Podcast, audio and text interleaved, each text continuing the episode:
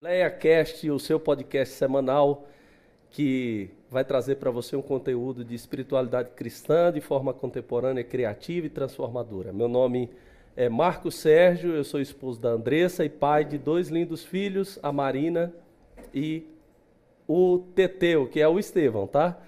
Eu sou pastor evangélico da Assembleia de Deus Setor São Francisco, Ministério Campinas, Madureira, e nós estamos aqui é, hoje não tem convidado, hoje tem pessoas que você sempre vai ouvir a voz, você sempre vai ver no vídeo, pessoas de nossa igreja que nós queremos apresentar aqui.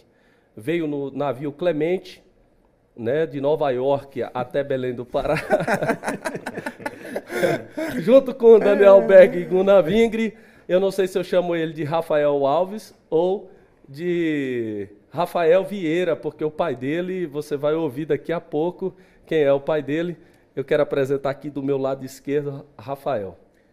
Opa, é um prazer, quero dizer que é um prazer muito grande estar com vocês aqui, são amigos. É, Para quem não sabe também, o pastor Marcos é, é, dono de uma admiração que eu tenho por ele, porque além dele ser esse pastor, pastorzão, né, nosso paizão, também faz parte da minha família, então conheço ele há muito tempo, desde que eu era rapaz, bem jovem. Eu sou agregado, né? Agregado, ele é agregado. Então, assim, é muito bom esse projeto que a gente está começando aqui. Eu acho que também vocês vão gostar bastante, porque a gente, como o pastor disse, a gente vai trazer convidados aqui que tem expressividade, tem história, tem, é, tem essa, essa, essa. Gente conhece, né? Pisa o mesmo chão que a gente aqui dentro da Assembleia de Deus, que é essa igreja que a gente ama, né, pastor? Essa igreja que a gente é filho, que a gente aprendeu a amar desde o berço. É, então isso é muito bom. Como o pastor disse, o meu nome é Rafael Alves, mas Rafael Vieira, porque eu sou. Começar falando aqui. É, vai dar carteirada, Vai já, dar né? já. Vou meter a carteira porque, fala pra você, eu não tenho, eu não tenho, eu não tenho luz própria. Ser filho de pastor, de um pastor do daquela envergadura, vamos dizer assim, a gente não tem luz própria, a gente só brilha. Sempre vai ser o filho. Sempre o filho, só. Eu, meu nome é assim, lá, o meu Rafael é filho do pastor Enoque, sempre. Então eu sou filho do pastor Enoque Vieira, é um pastor dedicado desde sempre, desde a juventude dele, um pastor dedicado ao ensino da palavra, à educação cristã. Eu tenho muito orgulho disso e é, eu queria, pastor, como a gente tinha combinado, tinha falado antes, da gente falar sobre pastores, pessoas, figuras que prestaram grande serviço para a Assembleia de Deus no Brasil. A gente combinou isso? Ah, não, combinamos, né? que prestaram grande serviço, né? E que prestam grande serviço. E não tem como eu não deixar de falar do meu pai, porque além dele prestar um grande serviço para a Assembleia de Deus, né, se no campo da educação cristã, é, sempre prestou um grande serviço para a minha vida também, como sendo meu mestre, meu professor.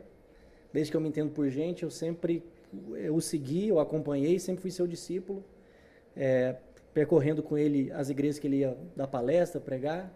Isso é um motivo de grande alegria para mim, gosto bastante. Então ah. eu vou ah. deixar aqui o nome do pastor Enoque Vieira como sendo a, essa figura mais importante que eu carrego na minha vida na Assembleia de Deus. Pronto. E um prazer estar com vocês. Já adiantou aí para vocês que nós vamos ter aqui um, um momento no final dos podcasts que nós vamos homenagear alguém que seja ou no passado, ou foi, ou é, muito relevante para a Assembleia de Deus. Então, o filho já fez o, já tá, começou a prestar as homenagens. Já começou puxando saco, né? puxando sardinha. Ele vai ficar feliz em ouvir esse podcast. Que... Espero que ele ou assista, não, né? Ou não, ou talvez, sei lá, né? Vamos ver. Enviaremos o link para ele. Ah, Será que esse conteúdo é relevante é, para o pastor? Tem que ser relevante. É, a gente tem que, tem que transcrever, para botar num livro, senão ele não vem. o que foi falado aqui, a gente transcreve, põe no livro, ele, aí ele vai assistir lendo. e Olha, junto com os 90 dólares que estavam no bolso de Gunavingre e Daniel Berg, veio também o Jonatas.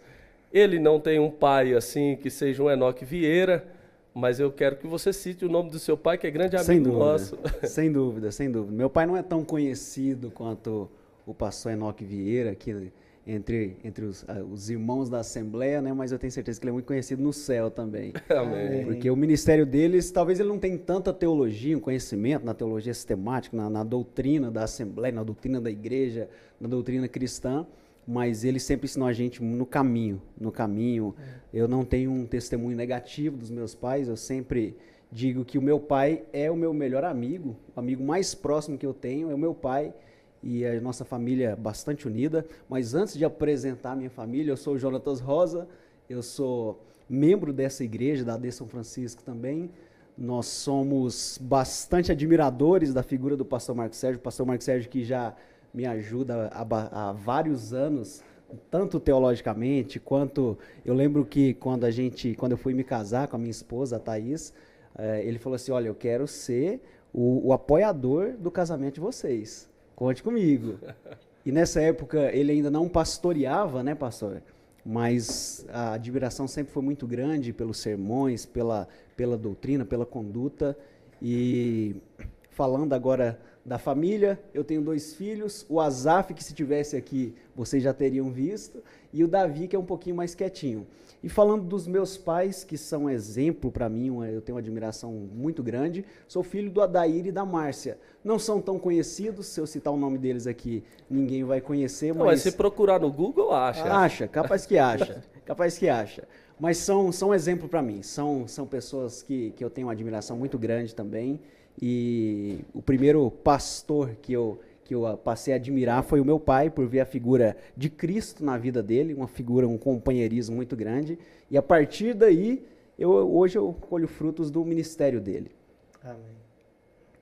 Gente, então vamos apresentar aqui o reverendo Osmar.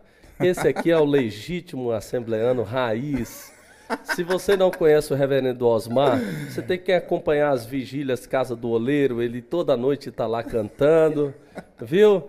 De chapéu. Eu... Eu quero apresentar aqui o reverendo Osmar. Reverendo Osmar, se apresente aí.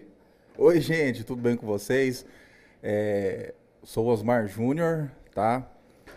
Filho do já falecido Osmar e da dona Célia e eu quero dizer que eu estou muito feliz de estar fazendo parte desse projeto, onde o nosso pastor, como também todos aqui, eu também congrego com, com o pastor Marcos Sérgio, uma pessoa que, que eu admiro muito, que também quero dizer, pastor Jonas, que no casamento, que no meu casamento, quando eu fui me casar, ele também disse coisas para mim, me aconselhou, e eu digo mais, é o pastor que gosta de casar as pessoas. Ó, deixa eu falar um negócio para vocês aqui. Se vocês forem congregar, ó, você que é solteiro, se você for congregar lá na de São Francisco, quando você for casar, a cama eu garanto que você vai ganhar. É verdade. Você vai ganhar a cama. Isso é verdade. Você vai ganhar É um presente que normalmente não se ganha, né? Não se ganha. E boa, box, grande, robusta. Isso. Aquela que você deita assim e dorme. Casou, vai ganhar Presente pastoral já. Presente cama. pastoral. e outra, já só tá chega, isso, hein? E já só tá chega hora an, horas antes do casamento só, viu? Pra não, pra não passar não o carro ter problema. Pra não ter problema. É, esse negócio aqui do reverendo Osmar falar, ele gosta das coisas muito organizadinha, tudo certo. Aí chegou lá para umas quarta, quinta-feira, casamento no sábado, ele já estava assim angustiado. E todo mundo, eu envio a cama ou na sexta ou no sábado. Depois que já depois que já casou no civil, tá esperando só o religioso. Já não tem chance de voltar mais. Não, e outra coisa, eu fiquei sabendo, eu fiquei sabendo que a cama, igual o, pastor Osmar falou, a cama que o pastor Marcos apresentei, é uma cama tão grande que pra você achar a sua esposa de noite tem que mandar localização. você passa o braço e não acha, tem que ser no localização, você manda. King! King. É, King size. Top, top de linha, top de linha. Tem aqueles negócios também, aqueles trem que é bom pra... Massageador? Tem uns, uns, uns negocinhos, uns caroços, uns Isso, uns trem, assim, ó, magnetismo. Você, é, você deita assim, você acorda zero no outro dia. Então, gente, para fechar aqui minha fala, né? Eu sou o Osmar Júnior, como eu já disse, e não é sempre que vocês vão me ver aqui, porque eu sou da parte operacional, mas nosso pastor quis que a gente Sim. estivesse aqui hoje, para vocês me conhecerem. E é isso. Ó, oh, fico feliz aqui. Todo mundo aqui tem uma função tão importante na nossa igreja. Fico, todos são jovens aqui e jovens casados. Você vê que o Osmar, o, o, o Rafael aqui é, e o Jonatas o único que não tem ainda filhos aqui é o reverendo Osmar. Sou é o único. É. Mas já está em campanha de oração também. Já. Né? Trabalhando incessantemente. o pai trabalha até agora e eu é. também. Diz que, Diz que tá tomando de 10 a 12 copinhos daquele já. por dia. Eu acho que nesse primeiro é, é, piloto aqui, a gente não pode contar da água ainda. né? Não, é não. Se ah, não. escandaliza muito, Eu é já- uma heresia. Eu, eu ia- eu já ia falando da água. Não, não, deixa quieto. Deixa pro próximo. Eu vou deixar, ó, gente, bem aqui onde está o reverendo Osmar, nós vamos trazer convidados, que são convidados semanais para vocês. Aqui vai vir o pastor Enoque. Nós temos aqui, na tradição da Assembleia de Deus, uma coisa chamada Revista de Escola Bíblica Dominical. Domingo de manhã, minha mãe ia lá na cama, acordava. Eu sou de uma família de sete filhos, levava tudo para a escola bíblica dominical. Boa parte de- dessas pessoas aqui também teve essas experiências de entrar dentro da salinha, ter. E essa revista de agora vai falar sobre o livro de Efésios. Todo convidado que vier aqui Legal. vai falar um pouco sobre o conteúdo lá da revista. É também um suporte para o professor, porque como a gente lança no meio da semana, o professor vai ter um, um conteúdo a mais que ele vai ouvir aqui no podcast. E essas pessoas vão ter. Eu sei que Martinho Lutero ofereceu muito sobre essa educação informal, quando Martinho Lutero colocou à disposição ali de colocar a Bíblia para a população, para a criança, para o adulto. Tem um inglês, eu não sei se eu vou pronunciar o nome certo, né? Robert Hicks. Ele era jornalista, as criancinhas, 1800, as criancinhas brincando na, na frente lá da sua casa e incomodava ele. Ele formou ali com a esposa dele nos domingos um momento para as crianças aprenderem e ele se concentrar um pouco. As crianças ficavam ouvindo. Aqui no Brasil, são dois escoceses lá para 1855.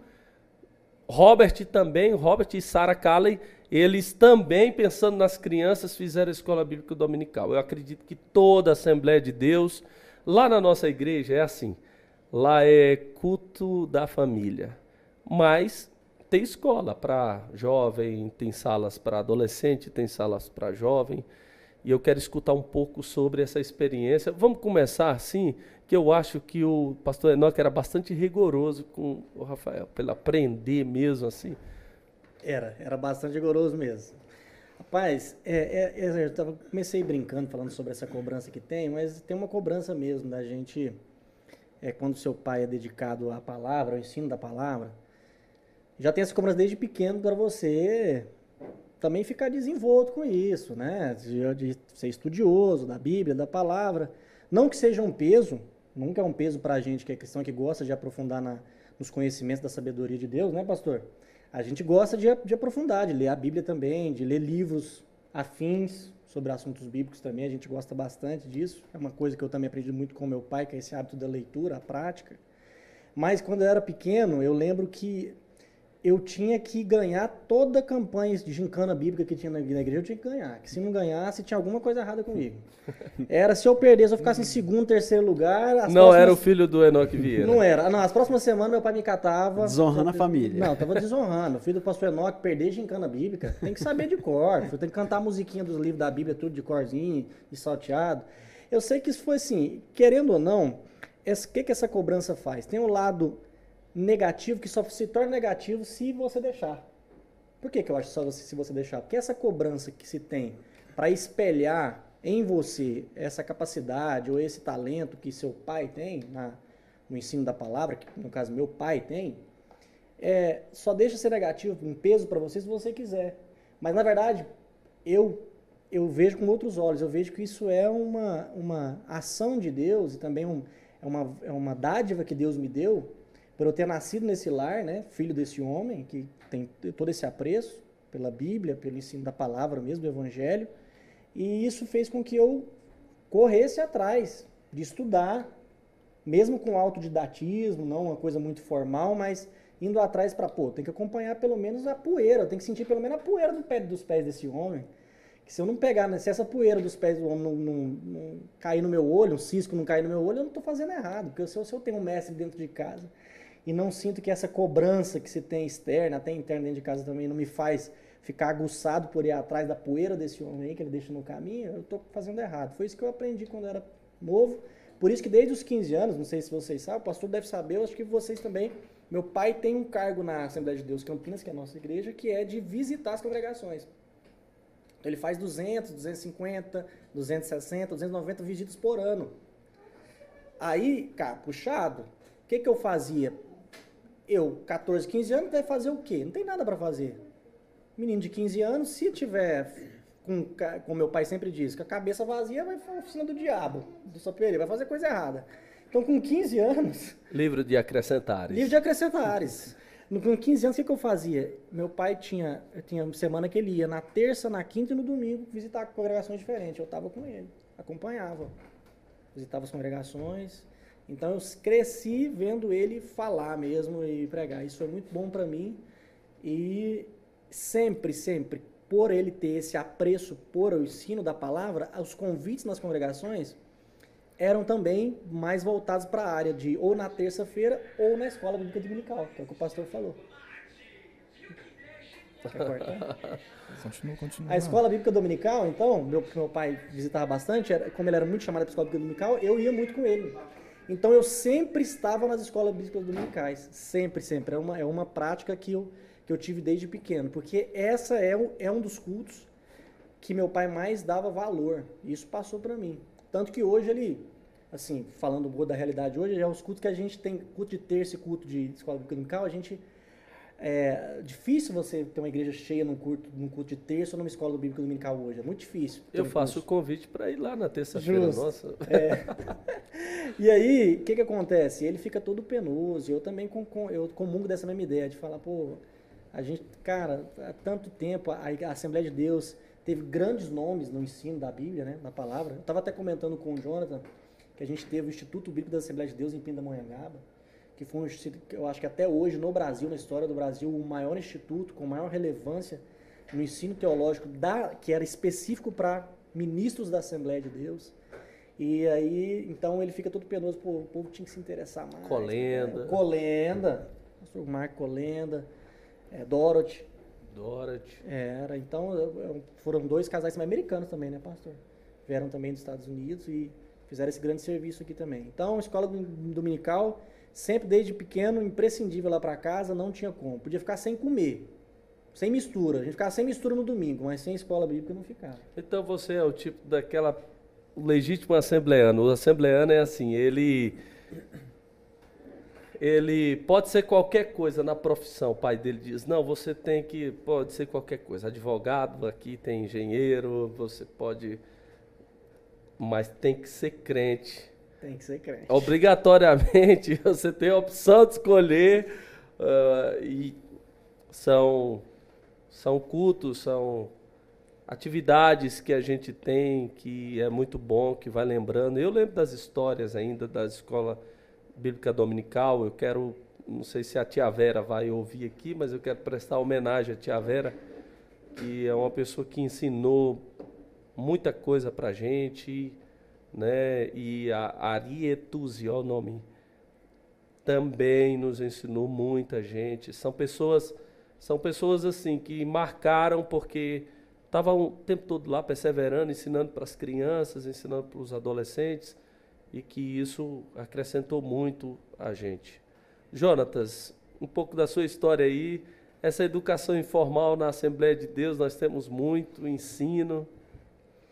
Ah, eu me lembro da minha infância, a, gente sempre foi muito assíduo também na, na EBD, e eu lembro que tinha uns incentivos para a turma das crianças que quem tivesse a maior frequência, trouxesse oferta, trouxesse um coleguinha, iam ganhando pontuações.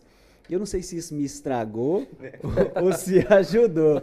Ficar fazendo o ranking da, da, das crianças na, na EBD. Ah, legal. Não, e o negócio é o seguinte: terminava o trimestre, a gente, o, o que ficasse em primeiro lugar no ranking ganhava um livrinho de, de, de desenho, de, da, da, uma história bíblica em, em, em desenho, um livrinho bonitinho. Eu me lembro que assim, terminava o trimestre, era premiação eu ganhei uns. Eu vou, eu vou falar por baixo aqui. Eu tenho pelo menos uns 15 livrinhos desses lá em casa. Que isso, hein? Eu não sei se era o, aquele negócio de te instigar para a competição, porque nem que eu levasse 50 centavos, eu tinha que levar para Osmar. eu tinha que levar uma oferta e eu não faltava um. Não faltava um. Levantava já no domingo de manhã, vamos para IBD, vamos para IBD. E eu tava lá toda vez. Eu lembro que eu perdi um e eu fiquei muito triste. Mas agora eu estava refletindo, falei assim, cara, eu acho que no sentido cristão eu deveria ficar alegre com o meu coleguinha ter ganhado o livro também, né? Não é um exemplo muito bom de se contar. Mas eu lembro que, assim, foi uma experiência muito, muito, muito construtiva para mim. Porque eu nasci num lar evangélico, e eu participei de, de, culto de terça, culto de quinta, culto de domingo. E eu lembro que fui no, no EBD dessa, que eu já pregava, eu já era líder das crianças. E a, a professora da, da EBD perguntou para mim assim: Você é cristão de verdade? Eu falei assim: Eu sou cristão. Aí ela, mas de verdade, você é, é cristão? Aí eu fiquei meio ofendido. Eu falei assim: Não, eu sou cristão. Eu nasci num lar evangélico, meus pais estão. Ela, não, não estou falando dos seus pais. Você já aceitou Jesus como seu Senhor e Salvador? Eu fiquei meio, gente, mas eu sou líder das crianças. Eu, tô, eu dirijo o das crianças, estou pregando, dou a palavrinha e tudo mais, mas você já reconheceu Jesus? E ela me, meio que me forçou a aceitar Jesus no domingo.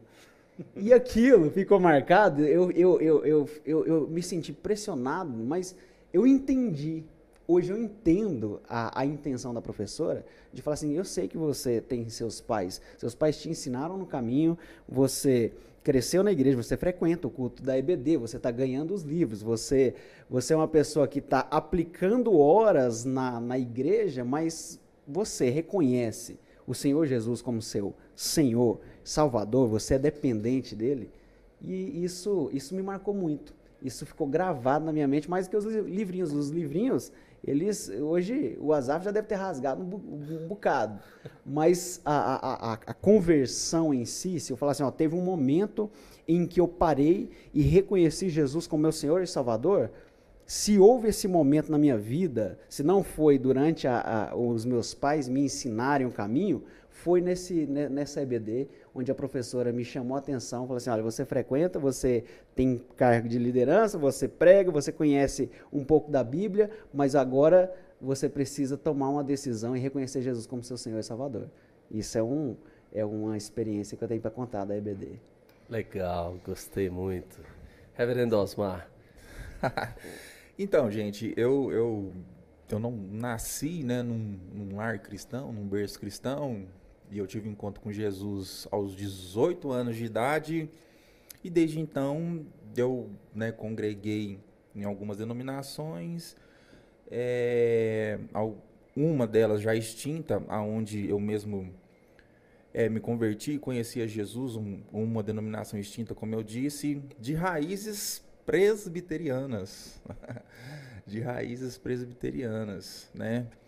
É, inclusive, os fundadores né, dessa denominação já extinta, na época, 1980, alguma coisa, pelo que eu escuto, eles foram expulsos, expulsos da igreja porque eles tiveram um, um, avivamento, né? Entraram no reteté lá no meio do, do, dos, dos, dos, do, dos presbiterianos e, né, enfim, hum, não couberam mais, não couberam mais naquele lugar e, e eles né, montaram uma igreja, uma denominação, enfim. Hoje, esse casal de pastores, missionária Ana Maria Brasil e pastor Paulo Brasil, hoje já falecidos, né, mas Sim. deixaram um legado grande, gigante é, tem um seminário que eles deixaram lá na Chapada dos Guimarães. É um Olha seminário só. totalmente integral. Quem quiser ir para esse seminário tem que largar tudo aqui e ir lá para a Chapada, ficar no meio de onça, que cortando isso? toques e, e, estudando a palavra de Deus. Então, é, quando eu me converti, eu meio que fui mentoreado por esse casal de pastores, né? E e por ironia do destino, eu não sei, né? Deus sempre sabe todas as coisas. Eu que sempre tive uma resistência, né, com, com esse meio pentecostal e com e com assembleanos assim, hoje Deus aprove Deus me colocar hoje na Assembleia de Deus e hoje eu digo que eu sou, né, assembleano, né, de coração. Tem muito ainda que crescer nesse meio e, e aprender né, com vocês, com os, com os mestres aí do, né, da Assembleia de Deus, mas me sinto hoje muito bem acolhido na Assembleia de Deus, é uma igreja maravilhosa, uma igreja onde tem pessoas maravilhosas. Hoje, os meus melhores amigos hoje na atualidade são assembleanos, né, pessoas com quem eu posso contar de verdade, pessoas que, né, que me apoiam, que me aconselham, enfim. É, e a experiência que eu tive com o EBD, nessa igreja de raízes é, presbiterianas, foi muito boa, porque lá, assim, né, o primeiro livro que eu li quando me converti foi o Evangelho de João, né? Então ali eu aprendi ali, né, o sacrifício de Jesus, tal, aquilo que Jesus fez, né? E depois, se eu, se eu não estiver enganado, depois disso, a gente começava a ler Gênesis. Gênesis. Depois do Evangelho de João, você ia para a criação, entendia a criação. Quando você entendia a salvação ali, né, a obra de Jesus em nós, você ia para a criação. E depois da criação, você ia para as cartas paulinas, enfim. Já faz muito tempo isso, não, é, não me lembro muito bem. Bastante tempo, né? 1970. Eu ia dizer, tem uns dias só, Tem uns ué. dias, tem uns dias, tem uns De dias. tudo que você falou, eu queria fazer Não, uma ué. pergunta, uma pergunta só pra você. Diga, diga. É, é, é, você falou que em 1980 você tinha 18 anos. Foi quando- Não, Será que foi isso? não, não foi isso. Olha só a calúnia, pastor. Não, eu fiquei 18 com anos. Calúnia. Eu, eu não lembro desse, desse Calúnia. Porque 19... Olha só, olha, olha só. O inimigo tá jogando seta na conversa, Tá. pastor. Daqui a pouco ele vai pedir pra você levantar com sua muleta aqui. Em 1980 e alguma coisa eu disse o casal de pastores. Entendi. Os pastores que, que batizaram ele. Ele quer que eu revele minha idade. Gente, ó, eu sou de 1982, tá? Conservado não foi É a isso. Sou de 1982. Você, sabe o que tá fazendo você conservar desse jeito? A Assembleia. Se você tivesse no presbiteriano até hoje, você tava meio apagado. Tudo enrugado. É. As ruguinhas Meus- estão chegadas. Já tava Meus senil. irmãos presbiterianos que sempre nos, nos instrui com educação cristã, Isso, né? isso. Muito bom, graças a Deus.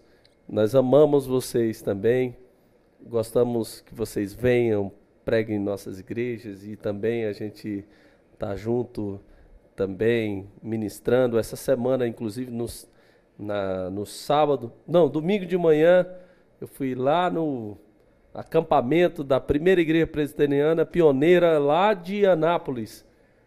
Um, um lugar de acampamento muito bom lá. Mandar um abraço para o Igor e a, e a Jaque. Glória a Deus. Ó, e só para fechar a minha fala aqui, eu quero fazer menção aqui de um assembleano, Daniel Berg. Daniel Ó. Berg, se eu não me engano, sueco, filho de batistas, viu? É, Filho de batistas. Filho de batistas. E em 1909 desembarcaram aqui. foi. Ele junto com a esposa desembarcaram aqui em Belém do Pará. Belém do Pará. Belém do Pará. Um homem de Deus, um homem que manejava bem a palavra da verdade. E mais que isso também, um homem dado à música, né? Um Era. homem também que sabia mesclar. Eu sabia que você ia puxar brasa pra esse espeto.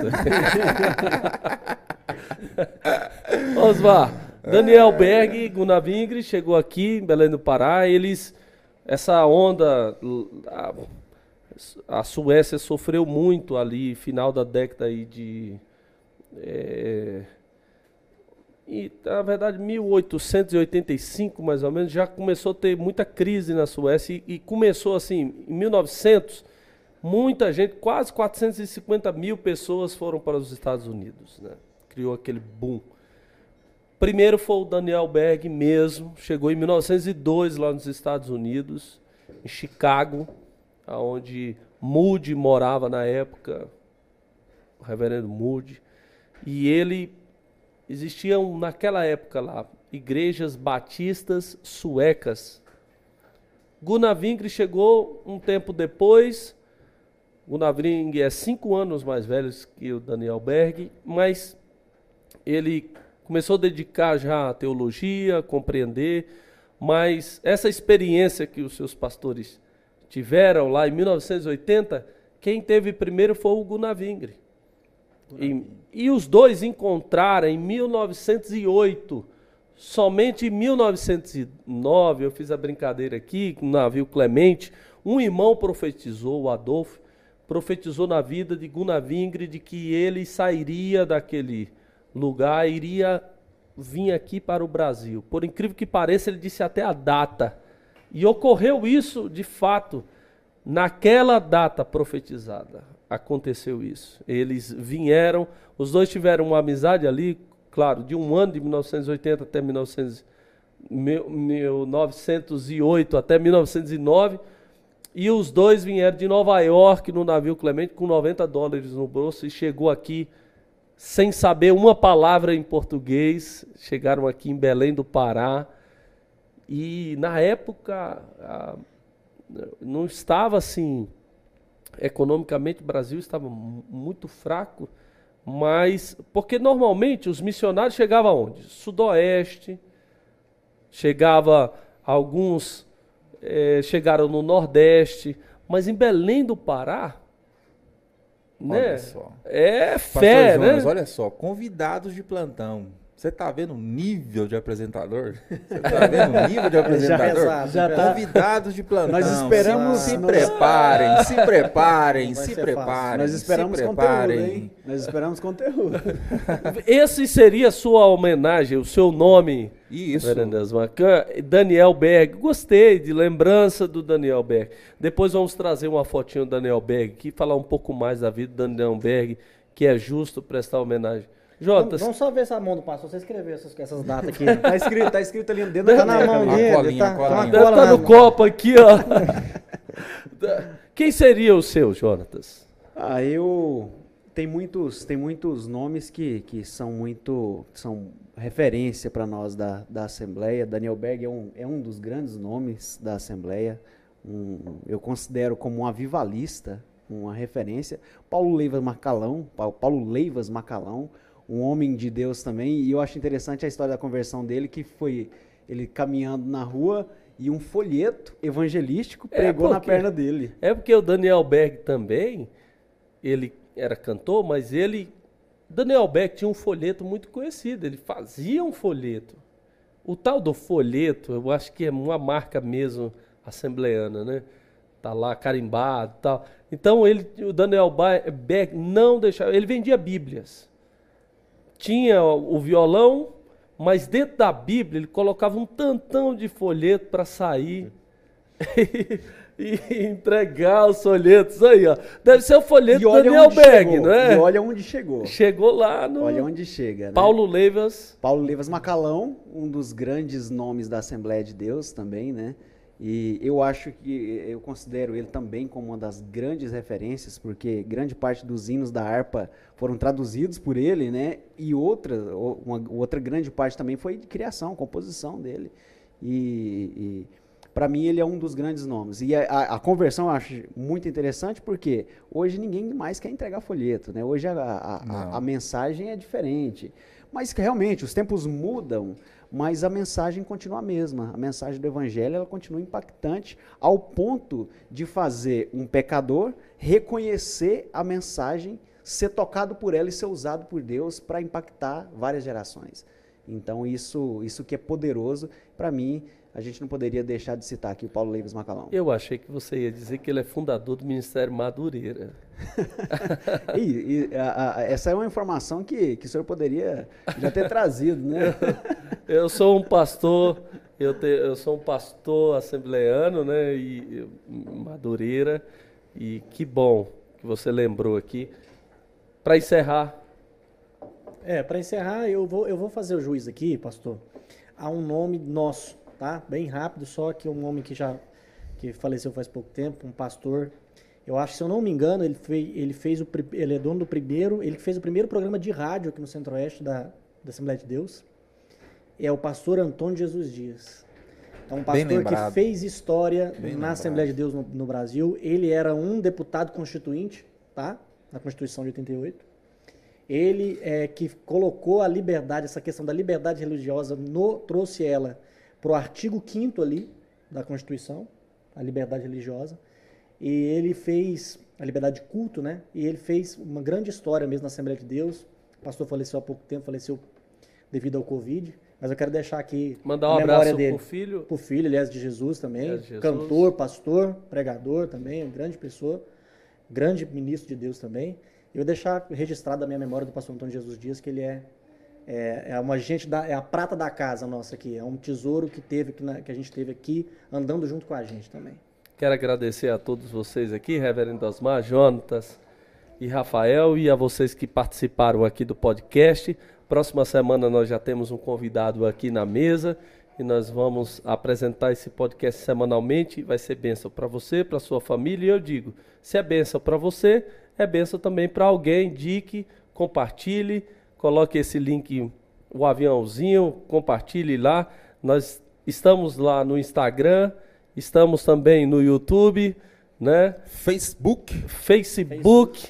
Facebook. Que se inscrever no canal também, né? Ficar assistindo aí sem ser É, inscrito inscrito. é, é pecado. Né? é. Gente, é o seguinte, agora é sério, se inscreve lá, ativa o sininho para quando chegar vídeo novo, você ficar sabendo em primeira mão. Ok? Um abraço. Fica com Deus.